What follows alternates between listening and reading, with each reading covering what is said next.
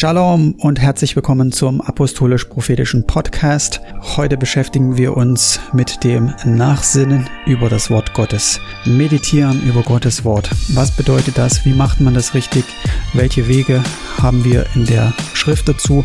Und welche falschen Wege gibt es auch? Damit wollen wir uns auseinandersetzen. Im Psalm 138 heißt es, denn du hast dein Wort groß gemacht über all deinen Ruhm hinaus im Hebräischen heißt es, über all deinen Namen, über deinen Namen hast du dein Wort erhoben.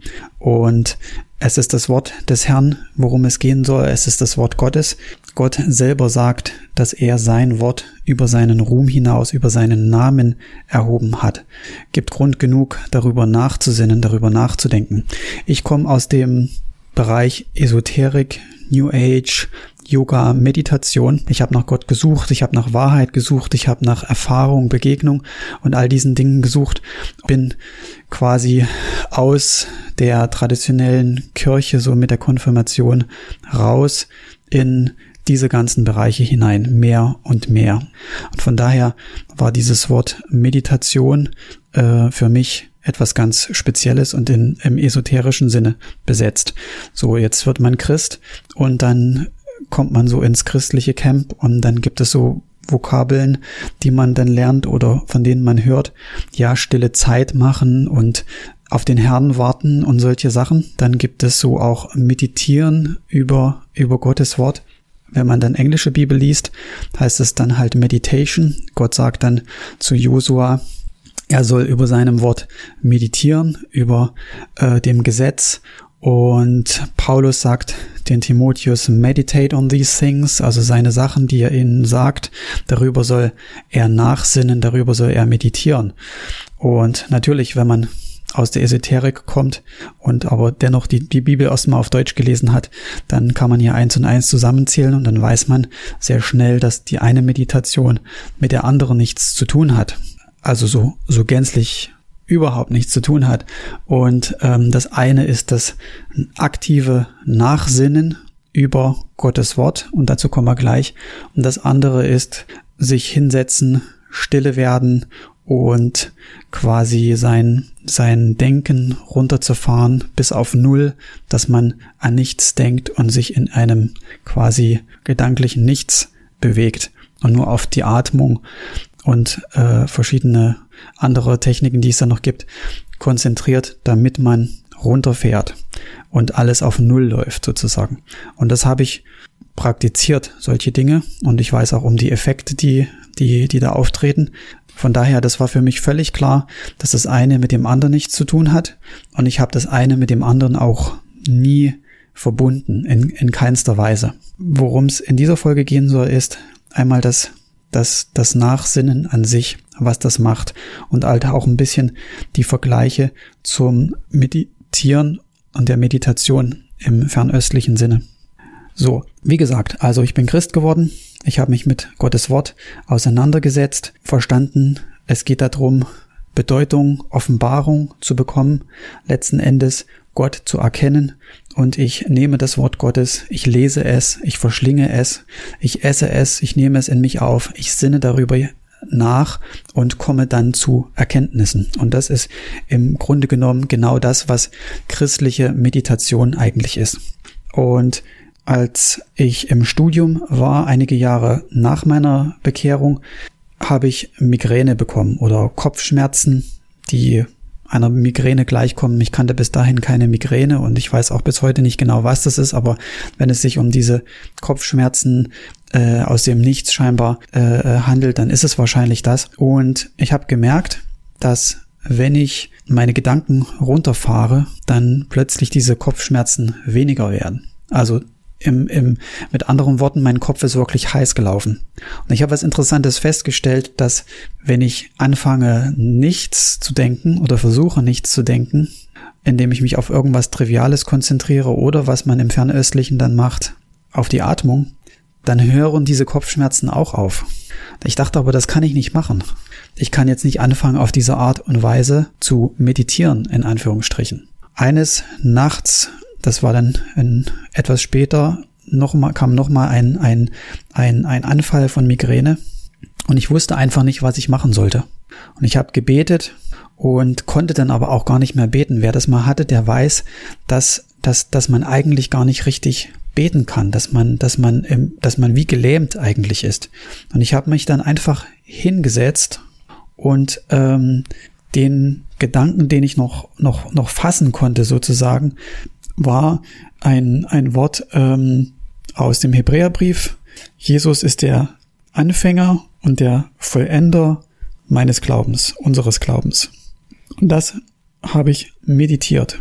Im Sinne von, das ist das Einzige, worüber ich noch nachdenken konnte und was ich gemäß auch aus Josua meditiert habe. Ja, das Wort, was da gebraucht wird, äh, Josua Kapitel 1, kann man auch mit Murmeln übersetzen. Ja, man, man, man murmelt, man spricht das Wort immer wieder aus und sinnt darüber nach. Ja, wie wenn man auf etwas kaut und dran rumlutscht und der Geschmack sich entfaltet. So ist dieses Meditieren zu verstehen. Und das ist das Einzige, was ich in dem Moment noch machen konnte und habe darüber nachgesinnt. Und ich habe dann auch Psalm 23 dann noch hinzugenommen. Der Herr ist mein Hirte, mir wird an nichts mangeln. Und ähm, im Prinzip Worte, die ich auswendig kannte. In dem Fall waren das aus dem Hebräerbrief das eine Wort und dann auch der Psalm 23 und dann kommt ja auch dieses Wort, ähm, auf Englisch ist es besonders gut, da heißt es, He restoreth my soul, ja, er erquicket meine Seele, heißt es im Lutherdeutsch, er stellt meine Seele wieder her, er stärkt sie, ähm, er ähm, erneuert sie sozusagen. Dieses Wort habe ich in mich aufgenommen. Und in dem Nachsinnen darüber ging die Migräne weg, ist verschwunden, ja, ist verschwunden, der, der, der Kopfschmerz ist weggegangen, ja. Ich habe mich nicht hingesetzt, habe meditiert äh, wie ein buddhistischer Mönch äh, und irgendwie mein, meine Gedanken leer laufen lassen, was irgendwie in dem Moment auch gar nicht richtig funktioniert hätte, aber ähm, ich habe mich hingesetzt und habe über das Wort Gottes nachgedacht. Äh, ich habe es immer wieder gesagt, aber nicht wie ein Mantra. Und es ist ein Unterschied. Und darauf kommen wir dann auch noch in der Folge oder in den folgenden ähm, Teilen, denn es gibt ein im biblischen Sinne Nachsinnen und immer wiederholen und es gibt ein, ein, ein falsches darüber Nachsinnen, was wir nicht tun wollen. Warum machen wir das überhaupt? Es gibt verschiedene Gebetsformen. Ja, wir, wir können Gott uns aus verschiedensten Motiven nähern und das hat zur Folge, dass sich daraus eine ganze Reihe von, von, von Gebetsformen, wenn man so will, er, er, ergibt. Ja, wir können Gott danken, beziehungsweise wir sollten Gott immer danken. Wir jubeln ihn, wir preisen ihn, ähm, wir klagen, weil wir etwas auf unserem Herzen haben, weil uns etwas bewegt, etwas bedrückt und ähm, wir wollen mit ihm zusammen sein, wir haben Sehnsucht nach Gott, wir rufen, wir schreien, ähm, wir tanzen, wir lachen, wir weinen, all das gehört dazu, all das umfasst dieses Anrufen seines Namens und hat das Ziel, ihm zu begegnen. Ja, Ziel ist es, Gott zu begegnen, ähm, etwas von ihm zu wollen, zu erwarten und mit ihm zusammen zu sein. Paul, ähm, nicht Paulus, äh, David macht es dann ganz deutlich, und sagt in Psalm 27, das ist eigentlich die beste Zusammenfassung, die man da so bekommen kann. Eines erbitte ich von dem Herrn, nach diesem will ich trachten, dass ich bleiben darf im Haus des Herrn mein ganzes Leben lang, um die Lieblichkeit des Herrn zu schauen. Es heißt die Schönheit auch das traut man sich im Deutschen immer nicht zu übersetzen, aber es ist die Schönheit des Herrn zu schauen und ihn zu suchen in seinem Tempel. Und darum geht es. Das ist das, das, das Ziel sozusagen des, des Betens überhaupt, egal was für eine Form oder welches Motiv jetzt dahinter steckt. Das ist das Hauptmotiv, was es immer sein sollte. Und so ist es auch mit dem Nachsinnen und der Meditation. Letzten Endes wenn du mal eine Weile Christ bist und so äh, der ganze Zirkus vorbei ist, der, die, sag ich jetzt, die Anfangsbegeisterung, ich meine, die sollten wir immer haben, die erste Liebe und so weiter, das sind alles so Herausforderungen, die man als älterer Christ dann immer wieder bekommt und um fruchtig und saftig und gesalbt und all das zu bleiben, da, da ist auch immer kommt immer wieder die, die, die, die erste Liebe und die kommt auch immer wieder hoch, aber dennoch, ähm, du lernst ja Gott kennen und so die, der, der Anfangszirkus äh, ist dann, ist dann ein Stück weit vorbei und es geht in eine andere Dimension. ja. Bergauf natürlich immer, ja. Und wenn, wenn das mal geschehen ist, was du, was, was du merken, wenn du tiefer ins Wort Gottes gehst, dann, dann begegnest du Gott im Wort, ja. Also es geht dann über Gottesdienste und wie gesagt, diese ganzen, diesen Hype, den man so hat, auch als, als, als neuer Christ hinaus und du begegnest dann Gott äh, im Wort, beziehungsweise finde ich das wunderbar, wenn das äh, passiert, weil das ist auch wichtig, das hält deine Beziehung zu Gott frisch, nämlich das Wort hast du irgendwann mal so komplett gelesen und bist da durch und hast dann erstaunliche Erkenntnisse bekommen. Aber was dich wirklich hält dauerhaft ist, ähm, dass du Gott weiterhin im Wort begegnest. Ja, dass du die Geschichten liest und du bist da drin, du bist dabei, du bist bei David und Goliath, ja, mit drin, du bist bei den ganzen Ereignissen drin, du bist bei der Kreuzigung mit dabei. Du verstehst nicht nur einfach einen Sachverhalt, sondern du bist in, in, in einem lebendigen Buch und da, da begegnest du Gott. Du, du, du siehst Jesus im Alten Testament, ja. Du siehst diesen Jesus überall und, ähm, begegnest quasi Gott in seinem Wort. Und das ist auch ein Aspekt der, der, der, der Meditation im biblischen Sinne, dass du Offenbarung natürlich darüber bekommst, wenn du etwas liest, intensiv darüber nachsinnst und Einsicht bekommst, aber dass du ähm, auch Gott selber darin begegnest. So, das ist das, das ist der Punkt. Ähm, diese zwei Aspekte. Natürlich Erkenntnis, Wissen, Information. Du liest es immer wieder, sinnst darüber nach, sprichst es aus auch immer wieder, aber du begegnest Gott da drin.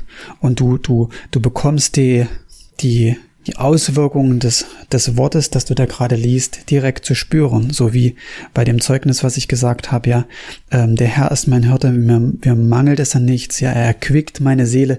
Ich habe in, de, in dem Moment, wo ich es gelesen habe, die Erquickung erfahren. Ich habe mich meine Gedanken, so ich noch konnte, voll auf das Wort Gottes gerichtet und habe sofort auch den Lohn erhalten. Vielleicht kennst du auch das, wenn du das Wort Gottes liest und wenn du in dieser Form, die ich gerade beschrieben habe, in, in, in der Bibel so drin bist oder in einen Abschnitt, Vers, Kapitel, wie auch immer, und bist damit fertig, dann denkst du, du hättest geduscht. Ja, es ist so, als hätte dein, dein Geist, deine Gedankenwelt, dein, deine, deine Seele, wie auch immer, dein inneres Wesen, ein, hättest du geduscht, ja, hättest du, äh, bist du frisch gebadet sozusagen und ähm, steigst da aus der Badewanne oder aus der Dusche raus und fühlst dich erquickt irgendwie.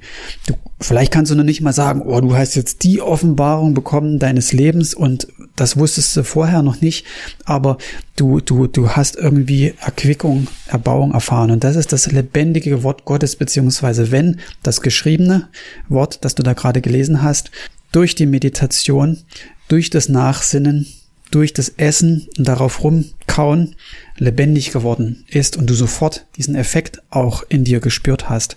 Und das ist nur das, was möglich ist äh, durch das Wort Gottes mit der Gemeinschaft ähm, des Heiligen Geistes.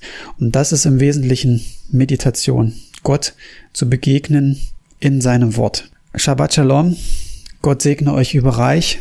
Wir hören uns in der nächsten Episode und da wird es um falsches Nachsinnen, um Meditation, Ruhegebet, Centering Prayer und was es da nicht alles noch gibt gehen und wie wir es nicht machen sollten, aber leider praktiziert wird.